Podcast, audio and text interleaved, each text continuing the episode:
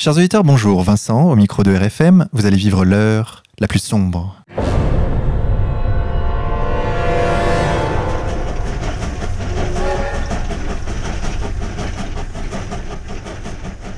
Chers auditeurs, pour cette 56e émission, nous avons le plaisir de recevoir Gabriel Adinolfi, qui est de passage à Paris et qui nous fait l'honneur de nous rendre visite aujourd'hui. Monsieur Adinolfi, bonjour à vous. Bonjour à tout le monde. Monsieur Adinolfi, vous êtes italien, né à Rome en 1954. Vous êtes écrivain, théoricien du nationalisme révolutionnaire. Vous avez écrit un nombre important d'ouvrages sur la question, en italien, mais également en français. Je citerai pour ces derniers Nos belles années de plomb, sorti chez les éditions L'Ancre en 2004, ou encore Pensée corsaire, chez la diffusion du Lore en 2008, Années de plomb et Semelles de vent, sorti chez Synthèse nationale en 2014, ou encore plus récemment L'Europe, publié chez Synthèse nationale toujours en 2014. Précisons que vous êtes vous-même un ancien activiste de la mouvance néofasciste. Nous allons parler de ça tout de suite, chers auditeurs, mais avant cela, sachez que je suis, comme chaque semaine, accompagné de mon co-animateur Xavier. Xavier, bonjour à toi. Bonjour à tous. Monsieur Adinolfi, pour nos auditeurs qui ne vous connaîtraient pas, pouvez-vous, s'il vous plaît, nous présenter votre parcours? D'où venez-vous? Brièvement, euh, j'ai commencé à faire de la politique à 14 ans en 1968 quand il y a eu évidemment en 68 en Italie, qui a anticipé 68 en France parce que c'est vérifié au mois de mars et qui a continué longtemps parce que ça aboutit à une situation de, de, lutte intestine euh, très forte qui finit même avec la lutte armée et qui a duré presque 15 ans. Et je me suis hum, euh, mis du côté de gens qui voulaient tout changer sans le drapeau rouge. Donc, euh, je suis, je participais à, les manifestations étudiantines ou la contestation étudiantine du côté qu'on peut appeler néo-fasciste. Donc, euh, il y avait la MSI, le mouvement social italien, euh, le, les partis néo-fascistes, mais il n'y avait pas que ça. Il y avait plein de petites organisations juvéniles. donc, je presque jamais parti, je dirais même que je n'ai jamais participé à vraiment un parti politique, toujours été quand même assez autonome dans ce sens-là. Après, donc, euh, dans cette situation qui a duré longtemps et qui a eu, l'Italie, c'était quand même sombré même dans une guerre civile assez longue où il y a eu hum, plusieurs, plusieurs, plusieurs centaines de morts. Il y a eu à peu près 5 000, même 6500 prisonniers politiques euh, et de gens qui ont passé beaucoup d'années en prison, enfin, etc. Et je fondais avec d'autres personnes, à l'âge de 22 ans, je fondais un mouvement qui s'appelle les Terza Posizione, qui était ni gauche ni droite, mais, surtout en fait qui voulait essayer de dépasser le clivage de Yalta et euh, qui prenait à l'avance sur beaucoup de avec beaucoup d'avance dans l'histoire la logique des autonomies locales, euh, du fait que on pouvait euh, que les peuples, les gens pouvaient se rapproprier d'un pouvoir direct euh, sans besoin non plus de faire la révolution institutionnelle. Et ces mouvements étaient quand même euh, écrasés par euh, toute une euh, répression globale qui s'est vérifiée en Italie. J'étais l'objet d'un pas de, bah, mandat d'arrestation pour des condamnations que j'ai eu après, que c'était tout, tout, à fait idéologique. J'ai j'étais aussi ciblé par les services secrets italiens, français, américains qui m'ont ensemble m'ont créé, m'ont, cousu, euh, euh, ont essayé de me coudre parce que ça n'a pas marché.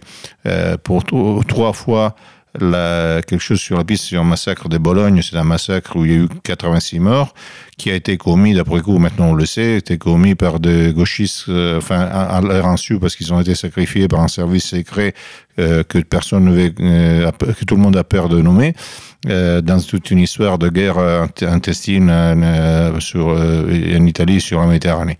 Je passais 20 ans en cavale, quelques temps même en prison, 20 euh, ans à cavale, la plupart de ce sont là en France. Je suis rentré en Italie début 2000. Je continué mon engagement politique et surtout métapolitique euh, dans plusieurs milieux et je fondais un centre d'études en Italie, Polaris, un centre d'études à Bruxelles, Europe. Je fondais deux groupes, un groupe qui s'appelle Lanskene qui sert pour renouveler la, pensée et la formation. Et je suis en train de faire beaucoup de choses dans le sens de la, justement de renouvelement de la pensée et de création de réseaux économiques et sociaux euh, en Europe. Alors, suite à l'attentat de Bologne, vous l'avez dit, vous avez fui l'Italie. Pourquoi avoir choisi la France? Euh, parce que je parlais français et parce que je, parce que quand j'étais petit, mon père m'a lisait Dumas et voilà. L'humanité. Non, Dumas, euh, ah. Dumas, Dumas. Dumas, d'accord, Dumas. Dumas. Et, et, un peu, et en plus, bon, euh, parce que tu es prêt. Il n'y a, a, pas de, il n'y avait pas l'international noir dont on parle. Je l'ai créé moi-même, c'est-à-dire c'est des amis que j'ai connus, parce qu'en fait, euh, à différence de l'international rouge qui était à la fois communiste, trotskiste, qui pouvait euh, encore jouir de tout un ensemble de, de, de, réseaux nés pendant la guerre, etc.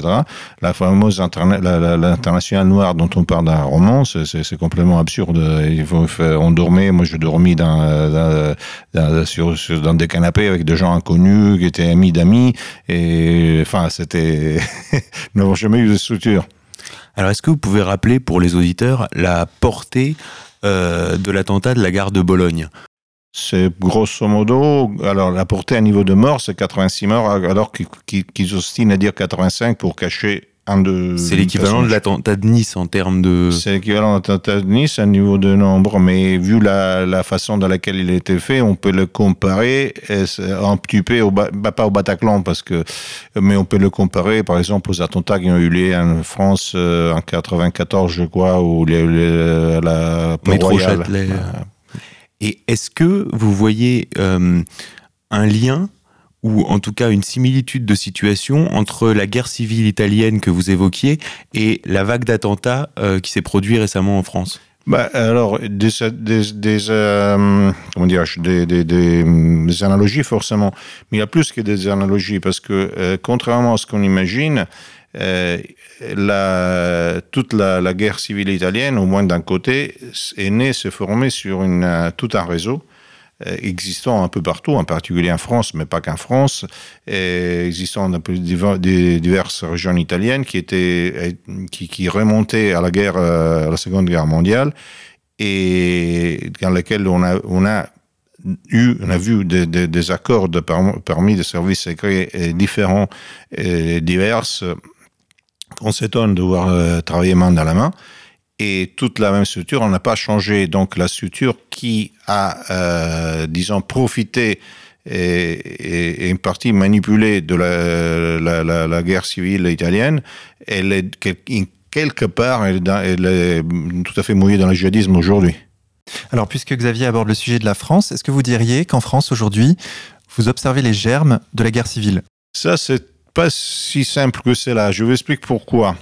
Parce que aujourd'hui, entre cette date et la date actuelle, il y a eu un passage fondamental, qui est l'événement des satellites. L'événement des satellites a changé tout dans la nature humaine, et tout dans le rapport humain, tout dans la possibilité de la, de, de la de mentale et de la euh, euh, même de la de la euh, hypnose.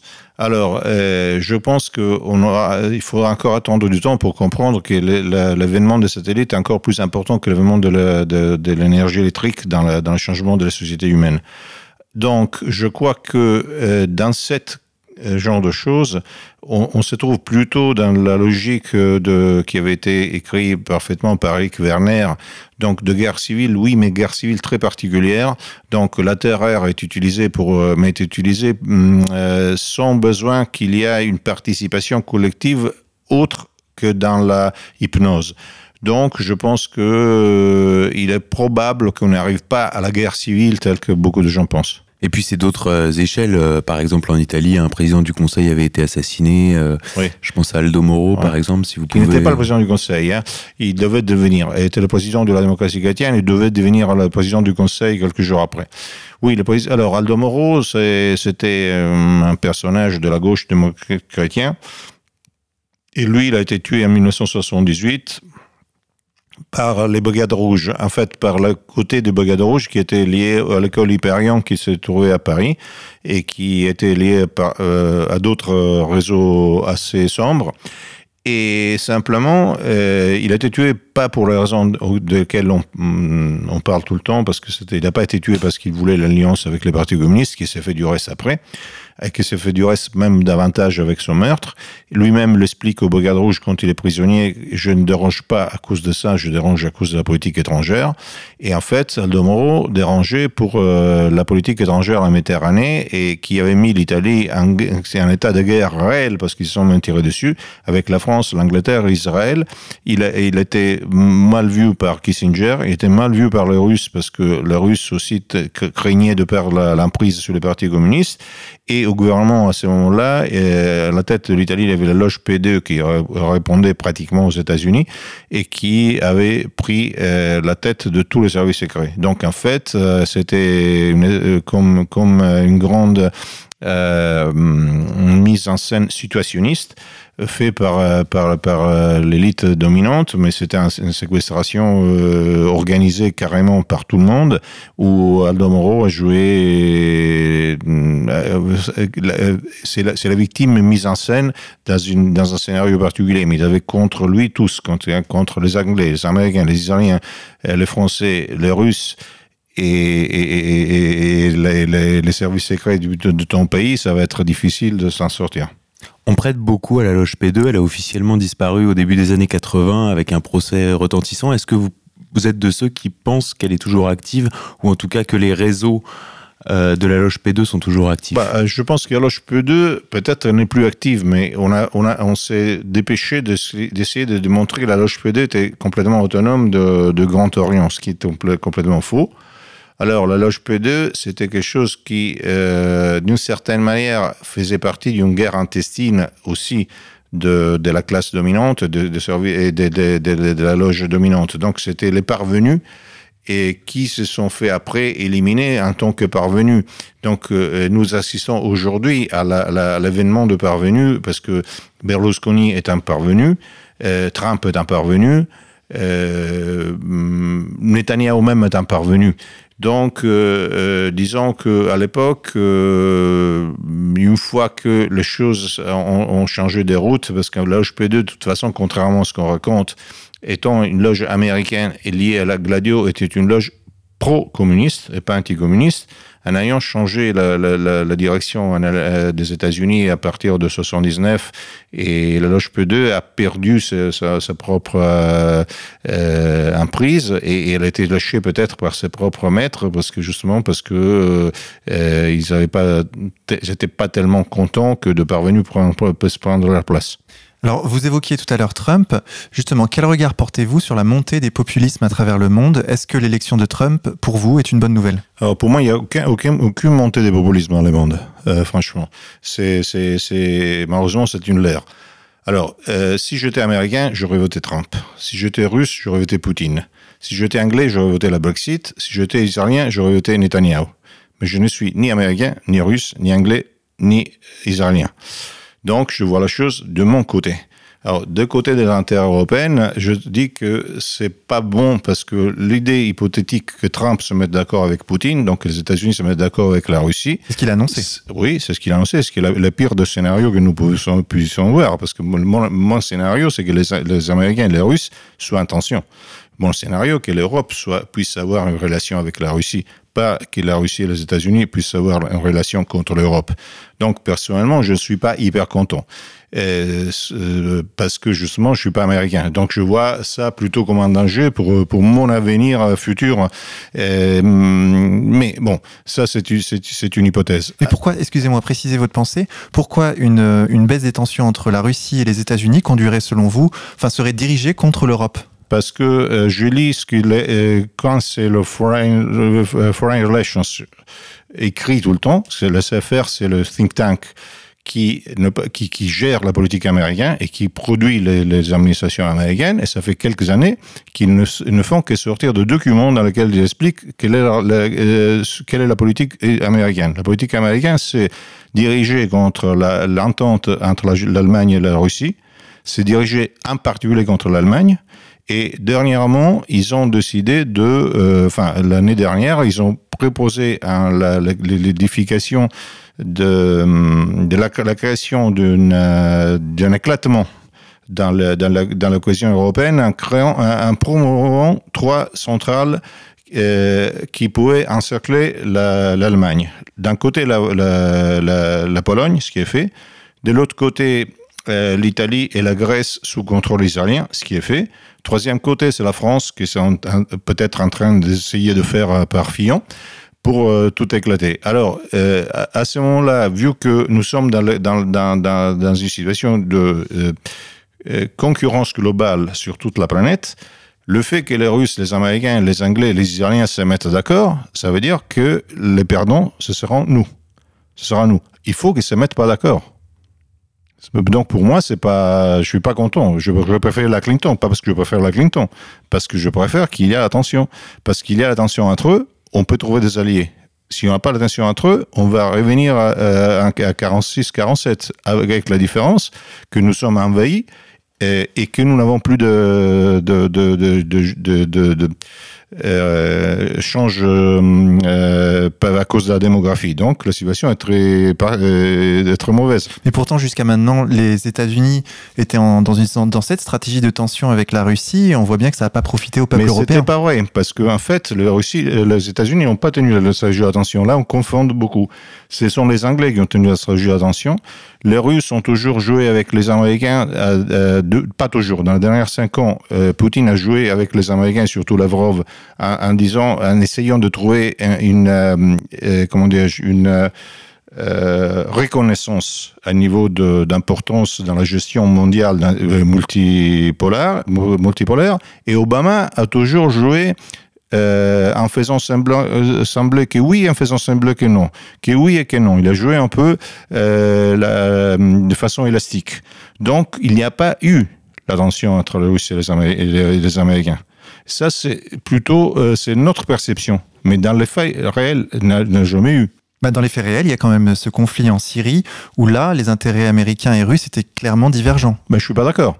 Où est son dirigeant euh, Parce que euh, n'oublions pas que l'espace aérien est, concordé ensemble.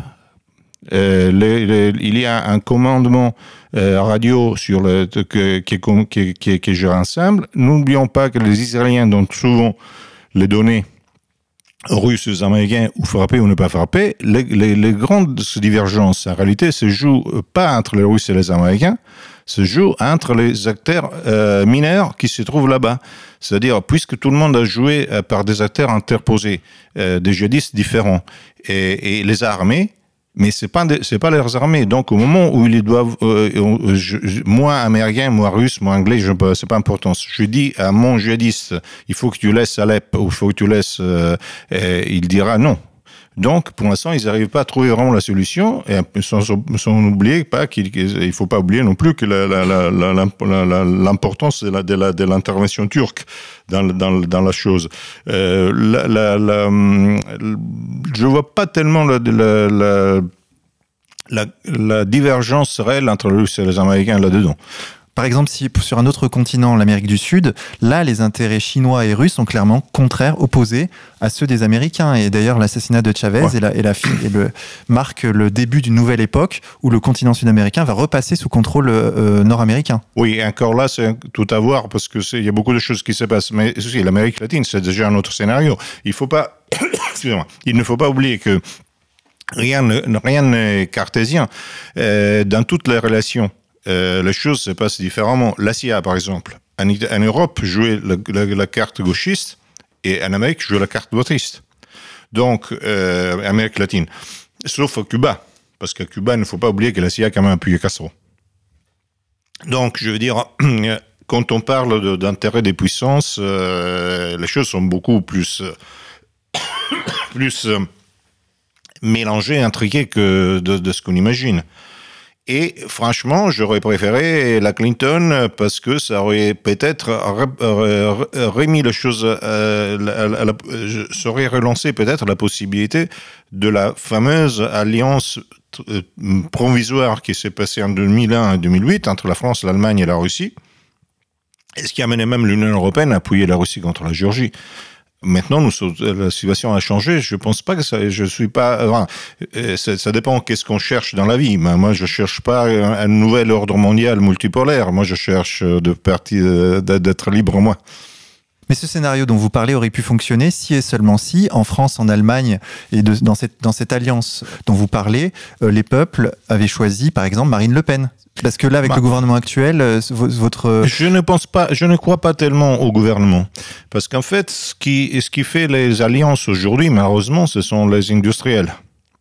Donc, ce sont les, les rapports économiques. Par exemple, il ne faut pas oublier que malgré la- les, les, les, les tensions à l'Est, qui, ont été voulues par les Américains, mais que les Américains ne le concernent pas, les Américains ont augmenté les exports, en Russie, mais même les Allemands ont, redoublé leur euh, investissement euh, souvent euh, en Russie. Donc, euh, je veux dire, malheureusement, dans, l'état actuel, surtout dans des pays comme les nôtres qui n'ont aucune souveraineté politique, ce ne sont pas les, présidents qui font la politique, ce sont d'un côté les bourses et les services secrets, de l'autre côté c'est les industriels. Et donc, je pense que les possibilités pour relancer la, situation telle qu'elle était jusqu'en 2008, elle est toujours vivante.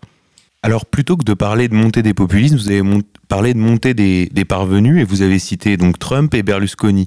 Est-ce que l'Italie, euh, en ça, n'a pas été euh, euh, précurseur euh, dans l'avènement de ce type de personnage Oui, l'Italie est toujours. euh, je ne sais pas si c'est pour des raisons. Pour quelles raisons c'est le cas on, peut, on peut dire que c'est à cause du génie italien, on peut dire au contraire que c'est à cause du fait que l'Italie n'a aucune importance stratégique, donc on peut le faire. Mais l'Italie, c'est toujours le Kobe où, où tout se, se, se manifeste à l'avance. Le populisme se manifestait beaucoup à l'avance. Berlusconi l'a interprété, il l'a pas créé.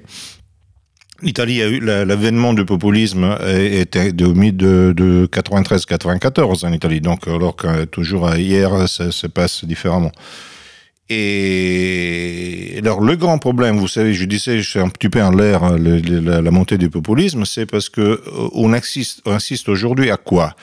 À un phénomène très intéressant qui, d'après moi, est très mal interprété. Alors, le, le phénomène intéressant, c'est que la classe dirigeante a perdu. euh, alors déjà, la politique, la, souveraineté réelle aujourd'hui est donnée par euh, par les par les satellites, comme je disais. Donc c'est une hypnose d'un côté et euh, de l'autre côté, ce sont les, les possibilités de changement euh, sociologique et économique. Sans compter que nous allons malheureusement de plus en plus dans le laboratoire vers la création d'un homme nouveau biochimique et électronique. Donc on ne sait pas ce que quel, quel que sera l'avenir de l'humanité. Alors, le, pouvoir politique est de moins en moins important. La classe politique est obligée de faire une chose depuis longtemps, c'est de raconter une histoire. Parce qu'en fait, c'est euh, la, tenue de l'ensemble est, donnée par la fable qu'on raconte à l'en- à l'enfant. Le problème, c'est que dans cette euh, évolution, entre guillemets, euh, nous avons eu et nous assistons à une baisse culturelle, une baisse de toutes les valeurs euh, dans, l'ensemble humain. hein, euh, et, et donc, la classe dirigeante, surtout la politique, qui est la moins importante, parce que les, les plus importants font autre chose, et ce sont, disons, les imbéciles, grosso modo, de la bourgeoisie qui, font, qui s'occupent de la politique, est de moins en moins capable. Alors, ils ont inventé les politiquement corrects parce que ne, plus étant capables de, de, de, de, chanter et de faire, euh, de faire danser quand ils chantent, ils ont commencé à sont passés au dogme. Ça veut dire qu'ils sont en difficulté. Ces dogmes ne marchent pas parce que les gens sont effectivement en désarroi. Donc, nous avons la, euh, une négation populaire de cette classe dirigeante. Mais à l'intérieur de cette classe dirigeante, il y a les parvenus lesquels euh, sont simplement euh, moins cultivés et plus vulgaires que les autres. Et ces gens moins cultivés plus vulgaires qui sont en train de prendre la place risquent de dire, euh, raconter une histoire plus apte aux gens, mais le fait qu'on change, change très souvent, on, prend souvent le vulgaire pour les populaires. Et le vrai problème, c'est que dans l'ensemble, c'est bien rare de trouver de, de, de, de, de, des oppositions réelles de valeurs et des projets. Donc en fait, on risque simplement de changer la, peinture de la maison qui reste exactement la même. Parce que si on, si on regarde la, plupart des, des populismes nationaux, euh, non seulement on voit qu'ils euh, sont basés euh, très superficiellement sur une totale absence de connaissance, de, de, connexion du monde actuel et de l'évolution, mais leur recette, souvent, c'est le libéralisme, le libéralisme absolu. C'est-à-dire, alors, c'est vrai que la fiscalité, il y a des choses, beaucoup de choses à dire contre la fiscalité, mais ce n'est pas, ce n'y pas que ça. Je veux dire, les, les, les, les quand je lis les, les grands projets euh, d'avenir euh, qui viennent de côté populiste, euh, franchement, je ne suis pas tenté de, de le suivre. Mais cela dit, Berlusconi a été extrêmement diabolisé en France, malgré son adhésion à un certain agenda, je pense par exemple à la guerre en Irak, mhm. Alors que par exemple Nicolas Sarkozy, qui a incarné exactement la même euh, vulgarité, n'a jamais été diabolisé de cette façon-là. Pour lire les choses simplement, on n'a jamais dit que euh, Nicolas Sarkozy était fasciste. Oui, parce que euh, il s'est pas lié avec euh, le Front National, alors que Berlusconi s'était lié avec la Messie. Voilà. Donc, je veux dire. non, puis les jeunes romains faisaient des, des, saluts romains, justement, sur les Vespales, le soir de son élection. Les images avaient fait le tour du monde. Non, c'est pas, c'est pas le jour de ses élections, c'était la campagne électorale d'un petit parti qui s'appelle la Viama, donc on a, un peu mélangé. Mais lui, il n'a rien à voir là-dedans. Mais attention, euh, moi, j'ai toujours donné, grosso modo, une, euh, comment dire, une, un bilan assez positif de, de personnage Berlusconi. Je pense qu'il est beaucoup plus intéressant que la plupart des leaders de, l'extrême droite euh, nationale populiste aujourd'hui. Je ne sais pas je ne veux pas le comparer avec Trump, parce que bon, euh, déjà, je ne parle pas euh, le langage yankee, puis je, je, lis, je lis que les choses qui sont traduites. Et de toute façon, il faut, encore, le voir à la nation. Mais je veux dire, Trump, il a deux possibilités. Soit il est un, très bon président, soit il est un très, mauvais président. J'espère qu'il soit un très mauvais président, parce qu'il est un très bon président, il fait des intérêts des États-Unis qui ne peuvent pas être les miens. Sur Berlusconi, est-ce que vous n'avez pas le sentiment que son œuvre principale dans le peu de marge de gouvernement qu'il a pu avoir n'aura pas été de protéger justement le peuple italien de la mondialisation? Je ne sais pas trop, parce qu'il ne faut pas oublier quand même que ces télé-privés, ce sont des télé-privés très américains. Donc, je pense qu'il a plutôt que ceci, il a essayé de, euh, il a essayé de garder une certaine place italienne dans la mondialisation. Je m'explique. Euh, dans l'après-guerre, l'Italie, qui a perdu toute euh, souveraineté, a très souvent joué l'alliance particulière avec les États-Unis et la Russie en même temps contre les Anglais, les Français les Israéliens pour sauvegarder une place euh, d'autonomie vassale, si on peut dire ça. Et je crois que Berlusconi a essayé de traduire ça dans le, dans le, dans la, dans l'actualité avec quelques passages en plus parce qu'il a prétendu quand même se mettre presque au niveau de euh, bah, humainement on l'était peut-être mais euh, d'un point de vue du poids peut-être pas au même niveau de Poutine et d'Erdogan qu'Erdogan. En tout cas, le problème de Berlusconi, c'est qu'il a, euh, il a eu contre tous ceux qui n'étaient pas parvenus, qu'il a eu contre tout l'appareil du Parti communiste parce que c'est lui qui l'empêchait d'aller au gouvernement et qu'il a eu contre euh, l'Église, quand, enfin au moins les évêques, quand il a fait la, la quand il a bloqué la, de fait l'immigration de la Libye. Donc, ça fait beaucoup de choses. Et la magistrature. Et la magistrature, oui, la magistrature va avec ces partis communistes. Et la technocratie il ne faut pas oublier encore un élément. C'est dans ce sens-là, alors, on, dans ce sens-là, je pourrais être peut-être euh, content de la, de la victoire de Trump si, si les choses se répètent de cette manière. Euh, ça dépend aussi de quelle administration américaine qui est en, place. Quand l'administration américaine en place la, la, démocrate, la gauche italienne, le Parti démocrate italien, l'ancien Parti communiste, etc., euh, a les mains libres pour tout faire. Donc, euh, tous les grands euh, renversements négatifs en Italie ont eu lieu quand il y avait un président démocrate américain. Alors justement, concernant Trump, pour prolonger votre pensée, vous disiez tout à l'heure que euh, c'était donc un parvenu, si j'ai bien compris, quelqu'un qui, est plus vulgaire que les autres, que son opposition au système était en quelque sorte une opposition de façade, mais malgré tout, Trump c'est un milliardaire qui n'a pas la dépendance financière à l'égard des grands trusts et de l'establishment, comme l'avait Hillary Clinton. De ce point de vue-là, ce n'est pas uniquement euh, de façade. Il a une, réelle indépendance économique à l'égard du système. D'accord. Non, mais j'ai déjà dit que j'étais américain, si j'étais américain, je devrais voter Trump sans aucune question. Et quand je parle de parvenu, euh, je ne dis pas ça avec le même mépris que, euh, je ne sais pas, un Bernard Lévy peut utiliser. Hein, il faut, faut pas, il faut pas confondre. Euh, oui, ça c'est vrai, mais la question, je pense que ça n'est une autre. Je ne crois pas du tout à la démocratie. La démocratie est toujours quand même au moins un grand parti manipulé. Nous parlons du centre de l'empire.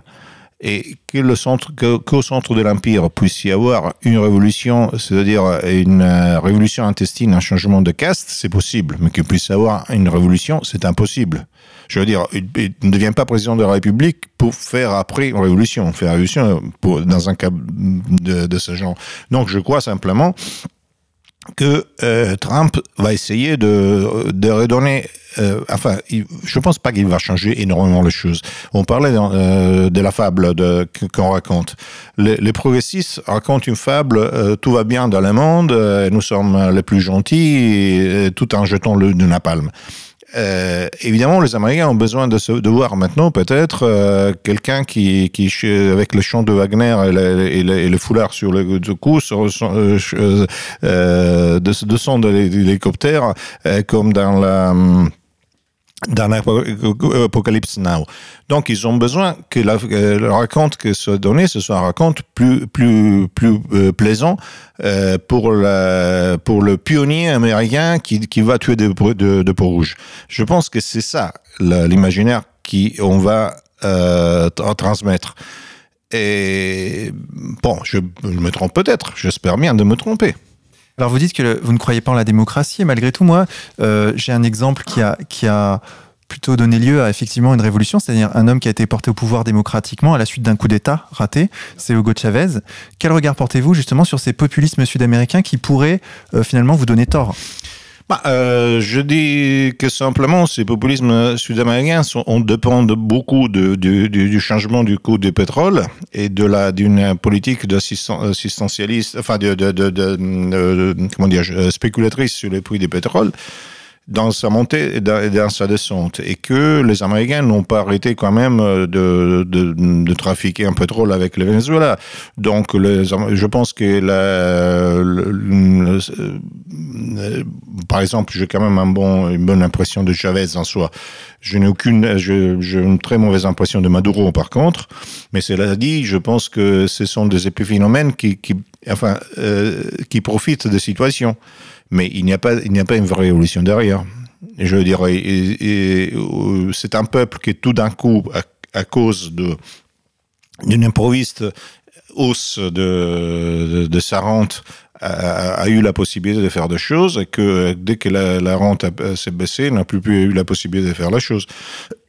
Et, quand, excusez-moi, et quand ré- puis je vois pas quelle révolution a été faite en, en réalité. L'inter- euh, Au Venezuela, à l'intérieur, on a eu, si vous voulez, une, euh, autre, euh, un autre pôle alternatif, parce que pratiquement on a fait de Chavez le, deuxième Castro, un pôle alternatif au Foro Sao Paulo, Sao Paulo parce qu'en fait, ce Foro Sao Paulo on ne tient pas tellement, euh, dans le, dans le, pas, tout, pas toujours, parce que quand même, n'oublions pas que les, les- ils portugais, les autres parlent latin, enfin, parlent espagnol, donc c'est pas la même chose. Donc je pense que c'est je pense pas qu'il y ait eu une révolution. Je crois que les révolutions qui ont eu lieu euh, démocratiquement, euh, il y en a quatre. Et, si on va regarder les quatre, deux, euh, alors les quatre sont les suivantes Allemagne, Italie, Argentine et France. Je ne vois pas d'autres. Alors l'Italie, c'était après une guerre mondiale, après une guerre civile, avec un, vide de pouvoir. Et c'est une fois le pouvoir pris que le- les élections ont donné raison. L'Allemagne, c'est peut-être le seul où il y a eu vraiment un changement démocratique avec Adolf Hitler, mais c'était dans un, endroit où quand même il y avait une vide de pouvoir complet. Euh, le troisième, l'Argentine, c'est quand même euh, à cause d'un coup de force, parce que s'il n'avait pas Evita qui avait fait marcher les, les escamisados sur Buenos Aires, on n'aurait pas eu la possibilité de le faire. Et en France, De Gaulle, c'est à, la suite d'un coup d'État. Vous parliez de Perron pour l'Argentine. Oui, par l'avez les pas parents dit. pour l'Argentine. Donc, je veux dire, euh, je- euh, c'est toujours un mélange de choses. Mais pour qu'il y ait quelque chose de pareil, il faut avoir au moins un- un- une absence de pouvoir. Aujourd'hui, nous n'avons aucune absence de pouvoir. Aujourd'hui, le pouvoir est très fort. Nous avons des crises de classe dirigeante, des crises de société. Donc, euh, tout se joue dans la comédie. Alors, euh, comment, on joue la comédie? Alors, je peux préférer euh, une comédie à une autre, un comédien à un autre, un dramaturge à un autre, mais il faut savoir qu'on reste prisonnier de la comédie, sauf si on s'approprie de l'autonomie. Donc, la possibilité de, de se gérer soi-même à tous les niveaux, à niveau déjà au petit niveau, déjà au niveau des communautés, des niveaux de. je fais un exemple. Un des éléments qui paralyse notre économie, ce sont les, les, règles, les règles de Bâle qui empêchent que, les, que, les, banques donnent de l'argent aux gens qui en ont besoin. Par contre, nous avons plein de catégories productrices qui sont paralysées à cause de la manque de l'argent. Il suffit qu'ils se mettent d'accord euh, pour cotiser, pour créer une financière, et qu'une fois qu'ils ont créé une situation financière, elle, agence financière, elle aurait les critères pour pouvoir se faire financer par les banques, et on pourrait tout seul euh, avec une organisation sociale coordonnée, on pourrait euh, contourner les problèmes qui paralysent. Si on attend par contre qu'on change les, les, les, rapports de force, alors il faut espérer d'avoir déjà une prise euh, économique et politique importante. Donc il faut déjà faire partie d'un pays qui a euh, qui fait globalement partie de la de la d'une façon importante de, de, de la caste dominante. Et c'est pour ça que je dis, j'ai l'impression que cette, les héros du nouveau populisme euh, auquel on regarde dehors de l'Europe, ce soit euh, simplement ceux qui sont en train de recréer la, la classe dirigeante sont nous.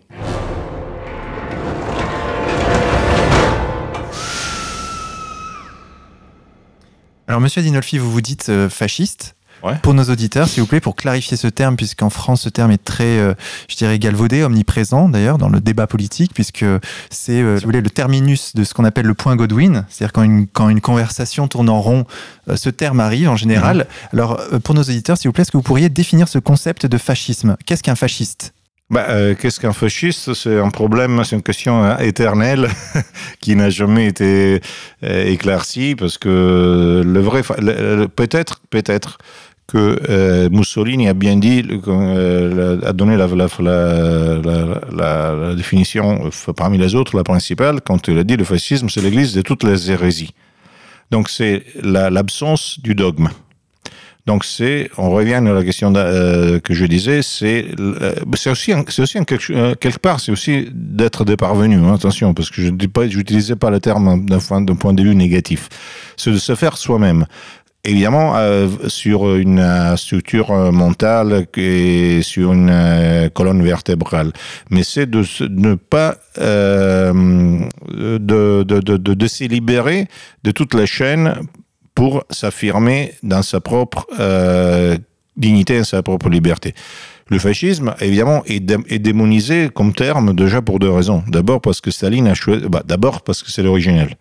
Par la suite, parce que Staline a choisi d'utiliser le terme fascisme contre tous les groupes d'extrême droite, parce que, comme souvent dans ces groupes de d'extrême droite, il y avait le mot socialisme, il voulait être euh, le, monopole du nom socialisme, donc nous appelait fascisme tout le monde, les nations socialistes, les, socialistes, les, les, les, croix fléchées, peu importe. Et de toute manière, euh, il, est, condamné parce que pour plusieurs raisons, parce que il a, perdu la guerre, et parce que l'alliance contre le fascisme a permis euh, de mettre ensemble de côté euh, des éléments différenciés qui, se retrouvent tranquillement euh, facilités dans, dans, la, dans l'être ensemble contre un, bouc émissaire. C'est une logique euh, assez vieille hein, qui, qui, qui, qui, qui, qui, date depuis, le, depuis l'histoire de l'homme, qui dans la modernité se vérifie comme ça. En revanche, le, il y a une différence importante, c'est que le fascisme en Italie a, fait, a duré 22 ans et que euh, dans tout le domaine a fait tellement de choses intéressantes que euh, la perception en Italie, hormis les fascistes, la perception en Italie des Italiens est, est, est moins péjorative qu'en France. non, non, c'est pas que moins péjorative qu'en France, c'est souvent positive. Voilà. Donc c'est l'imaginaire est bien différent. Non mais ça c'est très intéressant justement quand vous êtes arrivé en France et que vous avez vu ce terme euh, utilisé. En plus vous êtes arrivé euh, dans les années 80-90 où alors là vraiment c'était le rouleau compresseur. Non mais c'était pareil en Italie simplement parce que ces moments-là justement on était en plein euh, plein stratégie de l'attention et en plein stratégie américaine sur laquelle les communistes devaient prendre le, le pouvoir. Et c'était exactement la même en Italie. Simplement, la, la question, c'est l'effet et pas les mêmes, parce que quand on par, parle du fascisme en France, euh, logiquement, les gens ont dû penser, c'est peut-être euh, à, à, l'occupation allemande. Et quand on parle du fascisme en Italie, c'est surtout à l'époque, c'est fait autre chose. Il y a parmi les grandes, euh, euh il y a un grand euh, chant, chant, chanteur, chanteur, chanteur, oui, qui fait la chanson aussi, euh, auteur de chansons. Ouais. Hein auteur, auteur. Auteur de chansons et dramaturge, etc., de sang gauche, Giorgio Gaber, qui a écrit une chanson à Mon oncle fasciste. Parce qu'en fait, je veux dire, euh, en Italie, et, et, je veux dire encore davantage, quand j'étais gosse, j'ai rencontré des communistes, communistes qui parlaient très bien de Mussolini. Donc c'était, ça passait moins parce que on peut raconter toutes les horreurs qu'on veut, mais les gens s'en souviennent que les choses s'étaient passées. Mais, il y a encore d'autres. Euh, en Italie, on a, on a, on a, il y a des, endroits qui ont été sous les Allemands, on peut dire. Ben, c'est pas vraiment le cas parce que nous les avions appelés nous-mêmes. Mais bon, ils sont sous les Allemands, après sous les Anglais, les Américains. Et les gens se disent tous, il n'y a pas de comparaison. Les Allemands étaient beaucoup plus euh, élégants et beaucoup moins, moins violents et beaucoup plus cultivés, beaucoup plus euh, humains que les Anglais ou les Américains. Donc, euh, nous avons vécu une, euh, des choses qui sont encore perceptibles. Alors, excusez-moi, j'ai pas bien compris. Donc, comment s'organise une société fasciste concrètement? Ah non, euh, s'organise pas concrètement une société fasciste, parce que justement la société fasciste, et, et puisqu'il n'y a pas de dogme, c'est pas, pas, un modèle économique, c'est pas. Non, euh, c'est pas un modèle économique, c'est un modèle, euh, comment dirais-je, euh, existentiel et culturel. Donc évidemment, la société fasciste, euh, si vous voulez, euh, comme, prône à la fois l'intérêt collectif et la liberté personnelle. Donc il faut que les deux soient absolument gardés en même temps. L'école de la mystique fasciste, par exemple, euh, insistait énormément sur le sur la euh, danger que la, euh, la société comme, euh, comme entité collective est, collectif est sur la liberté de l'homme. Donc, si vous voulez, c'est quelque chose qui est entre la exactement entre le libéralisme et le socialisme, entre les deux, en essayant de, garantir les, effets positifs de, l'un et de l'autre, en essayant d'empêcher les, effets négatifs. Après, les, tentatives en laboratoire sont beaucoup. Disons qu'il y a une chose qui est importante, c'est un autre terme qui est utilisé de façon très négative, mais qui ne l'est pas du tout, c'est un des éléments du fascisme italien mais qui, qui était quand même, euh, je, sais, je, euh, je crois qu'ils ont essayé de, l'utiliser aussi au Portugal, c'est le corporatisme. Le corporatisme, on utilise le terme corporatiste parce qu'encore une fois, c'est le Parti communiste qui a gagné la, la, la guerre et donc la guerre de mots. Et quand on dit corporatiste, ça veut dire que chacun s'occupe de ses propres affaires et de ses catégories. C'est pas du tout ça. Corporatiste, c'est euh, que les corpos, donc les corporations, donc les différentes euh, euh, fonctions économiques et sociales sont représentées dans une, euh, et soudées et que ensemble dans une chambre de corporation se trouvent pour gérer l'économie du pays. Donc c'est exactement là euh, une alternative réelle, enfin peut-être qu'elle marche euh, au moins dans les intentions, c'est non seulement une alternative réelle, mais pour l'instant c'est la seule alternative réelle que je connais au capitalisme. Et d'ailleurs, euh, ceux qui nous empêchent de penser en termes de corporation fonctionnent eux-mêmes en termes de corporation, puisque à l'intérieur de la franc-maçonnerie, il y a énormément de fraternels, justement par corps de métier. Ouais, bah c'est forcément. Et qu'en est-il du lien qui est fait en général ça va pas vous étonner quand je vais vous dire ça, entre le fascisme et le racisme. Le fascisme est-il un racisme? Alors là, on revient encore sur une, un terme qui n'a aucun, euh, enfin, qui, est utilisé comme n'importe quoi. Qu'est-ce que ça veut dire racisme? Parce que euh, raci on utilise racisme pour xénophobie, on utilise racisme pour euh, haine de l'autre, on utilise racisme pour euh, souvent pour mépris social, parce que souvent le, racisme et la xénophobie, c'est un mépris social, parce que normalement, celui qui arrive est, est, est, est plus misérable. Bon. Et on utilise, il y a, euh, on utilise par racisme, par exemple, l'école WASP, donc c'est-à-dire le Ku c'est-à-dire la, logique biologique protestante, euh, ancien testamentaire, euh, d'un peuple élu, si vous voulez. Et on utilise pas souvent quand on parle de peuple élu, quand il faudrait peut-être l'utiliser un peu plus. Mais après, on devient raciste. La fierté de race, ça veut dire être raciste. Alors, euh, je fais un exemple. L'Italie a fait les lois raciales. Mais pourquoi a fait les lois raciales? Contrairement à ce qu'on croit. Elle a fait quand elle a formé l'Empire, quand elle a donné le droit de citoyenneté aux Libyens. Et il a fait les lois raciales parce que les femmes italiennes n'en pouvaient plus, parce que les, Italiens prenaient tous la fuite avec les Africains, parce que, excusez-moi les mots, mais cassez-moi les couilles. Ceci étant dit, donc c'était une question euh, dans l'ensemble.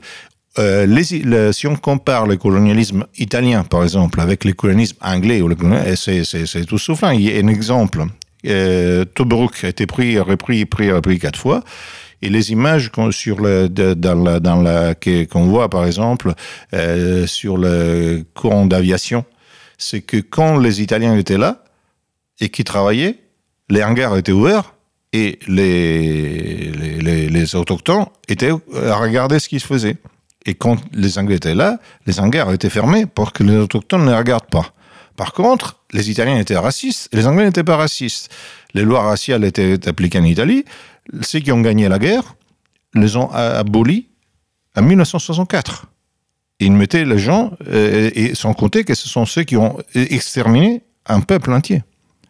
Puis bon, encore sur le racisme, euh, après, évidemment, si on commence à raisonner selon logique positiviste, qui sont logiques justement anglo-saxons, qui a été prise aussi par les Allemands, là aussi, chez les Allemands, le racisme est particulier, parce que le, racisme allemand est un racisme déterminé aussi, surtout par des phénomènes euh, d'émotions psychologiques, donc c'était anti-slave, c'était anti-juif, c'était anti-gitan mais mais c'était pas anti le. Par contre, par exemple, dans les écoles allemandes à l'époque des national-socialisme, on étudiait la question de, minorités africaines aux États-Unis, et quand on écoute euh, tous les, les, les, les, ceux qui ont participé, les, les, les Noirs africains qui ont participé aux Olympiades de 1936, ce qu'ils racontent, ils disent euh, euh, Jesse Owens, il dit d'abord que c'est pas vrai qu'Hitler ne veut pas serrer la main.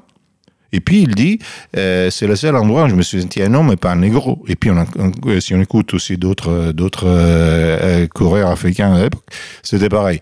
Sans compter, bon, l'alliance avec les Japonais, etc. Donc, euh, quand on utilise le mot racisme, on l'utilise souvent euh, comme un élément qui, qui cache, qui, qui, bloque tout, qui cache tout. Et, mais en fait, je veux dire, si racisme, c'est la haine du de, de l'autre, c'est le fait de, de, de, se sentir supérieur absolument et de tester et de mépriser tous les autres, je pense qu'il n'y a jamais eu une société autant raciste qu'elle actuelle, surtout en point de vue sexuel, parce que c'est une société anti-blanche, anti, anti, anti-virile, anti, anti, anti, tout, où vraiment il y a la, la haine, le mépris de de, de, tout ce qui est à une certaine forme. Mais monsieur Dinolfi, euh, le fascisme est donc de gauche ou de droite?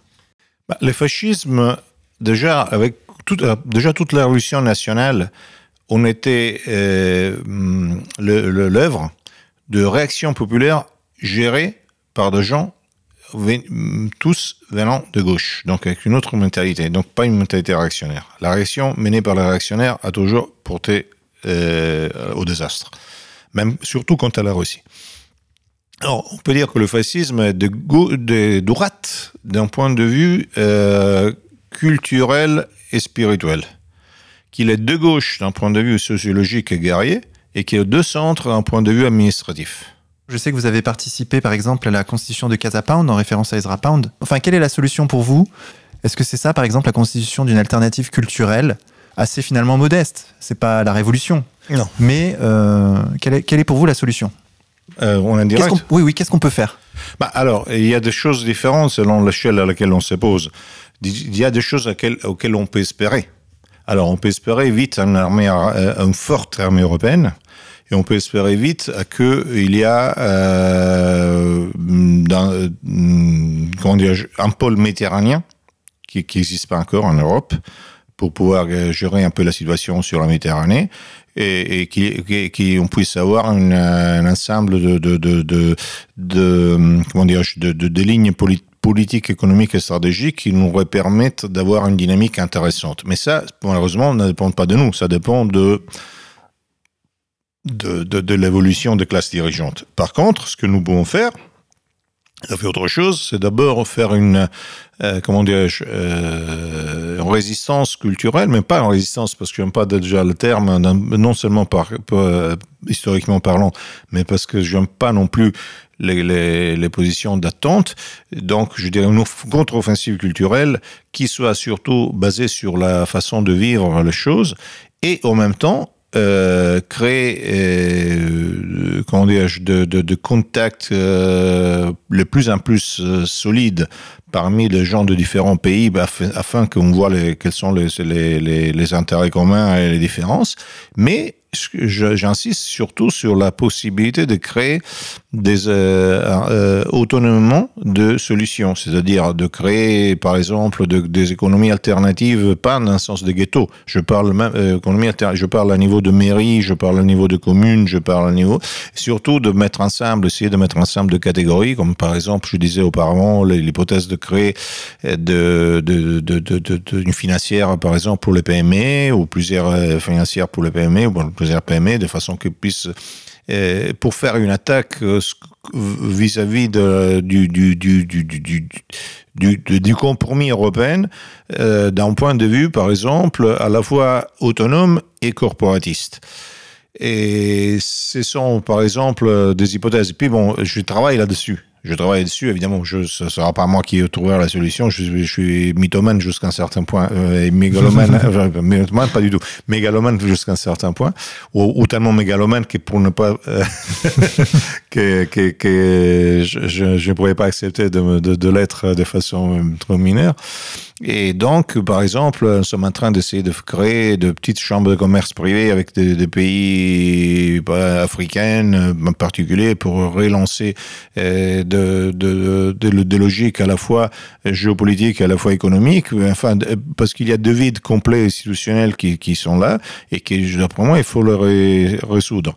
On parlait du fascisme. Le fascisme a gagné bon, sa bataille, non seulement parce qu'il a su battre physiquement l'adversaire sur place, mais sur, pas que physiquement, dans, la, aussi dans la, dans la, conquête de consensus pendant la guerre civile, qui a eu lieu des 19-20 ans, mais surtout le fascisme, il a fait, ce qu'on peut définir ce que le fascisme a fait, le fascisme a substitué l'État, où l'État n'était plus. Alors aujourd'hui, ce n'est pas, euh, il ne faut pas substituer l'État dans le sens qu'il faut euh, faire l'escouadriste le, la marche sur Rome, mais puisque l'État n'est plus nulle part, on peut les substituer surtout sur ce qui concerne les possibilités de favoriser l'économie et le social. Et ça ne dépend quand même que de nous. Les possibilités sont, euh, existent. Je, alors, je suis en train de travailler là-dessus. Et évidemment, ça, je répète, c'est pas moi qui fais la révolution, mais bon, c'est plusieurs, plusieurs gouttes qui vont dans le même sens, souvent même, même sans le savoir parce qu'il est le sens de l'histoire parfois, ça, ça, peut, ça peut changer la donne.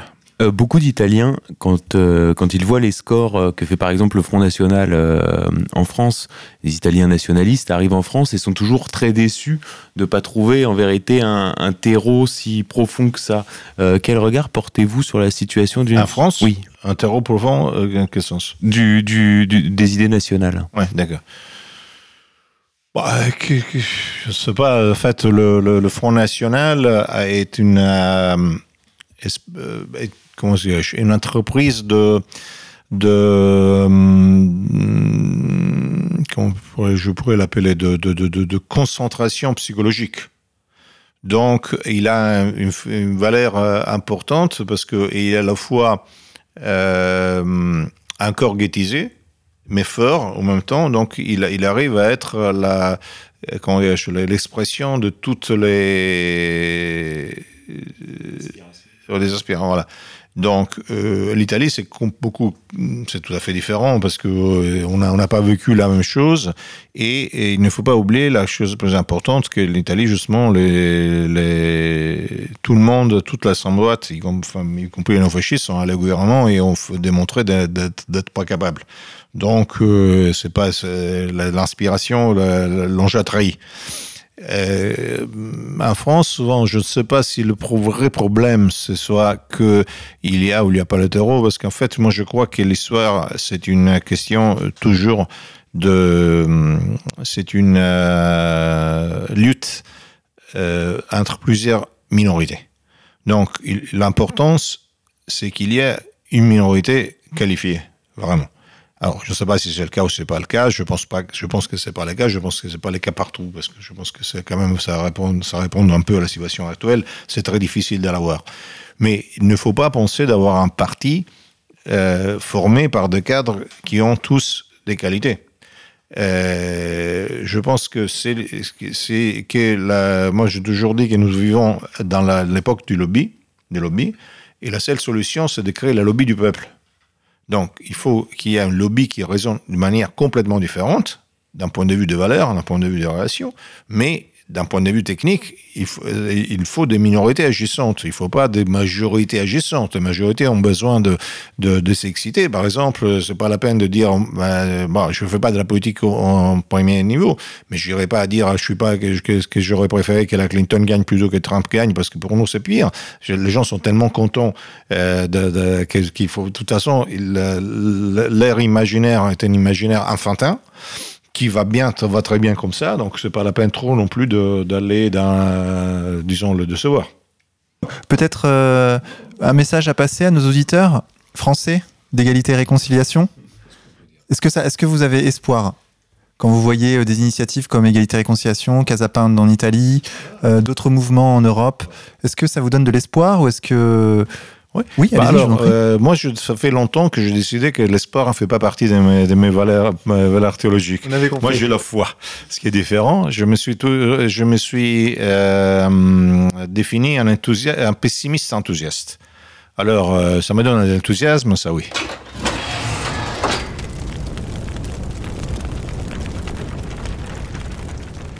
Monsieur Adinolfi, merci beaucoup d'être passé nous voir. Merci à vous. Xavier, on se retrouve la semaine prochaine. À la semaine prochaine. Chers auditeurs, cette émission est maintenant terminée. N'hésitez pas à la commenter sur le site d'égalité et réconciliation et à la partager sur les réseaux sociaux. Sachez que ce mercredi 30 novembre à 18h30 à Paris, à l'occasion de la sortie chez Contre-Culture de Kinsey, la face obscure de la révolution sexuelle, Judith Ressman, l'auteur du livre, donnera une conférence de presse. Tous les renseignements sur cet événement, organisé en partenariat avec Terre et Famille, se trouvent sur le site d'égalité et réconciliation. Les inscriptions se font à l'adresse mail terre et famille tout attaché gmail.com. Chers auditeurs, merci de votre assiduité et de votre soutien toujours plus grand. Nous allons maintenant conclure cette émission en musique sur les notes de Stéphane Blé. Son album Figure libre est disponible sur le site contreculture.com. Nous allons écouter Libertango de Piazzolla. Bonne écoute à tous et à la semaine prochaine.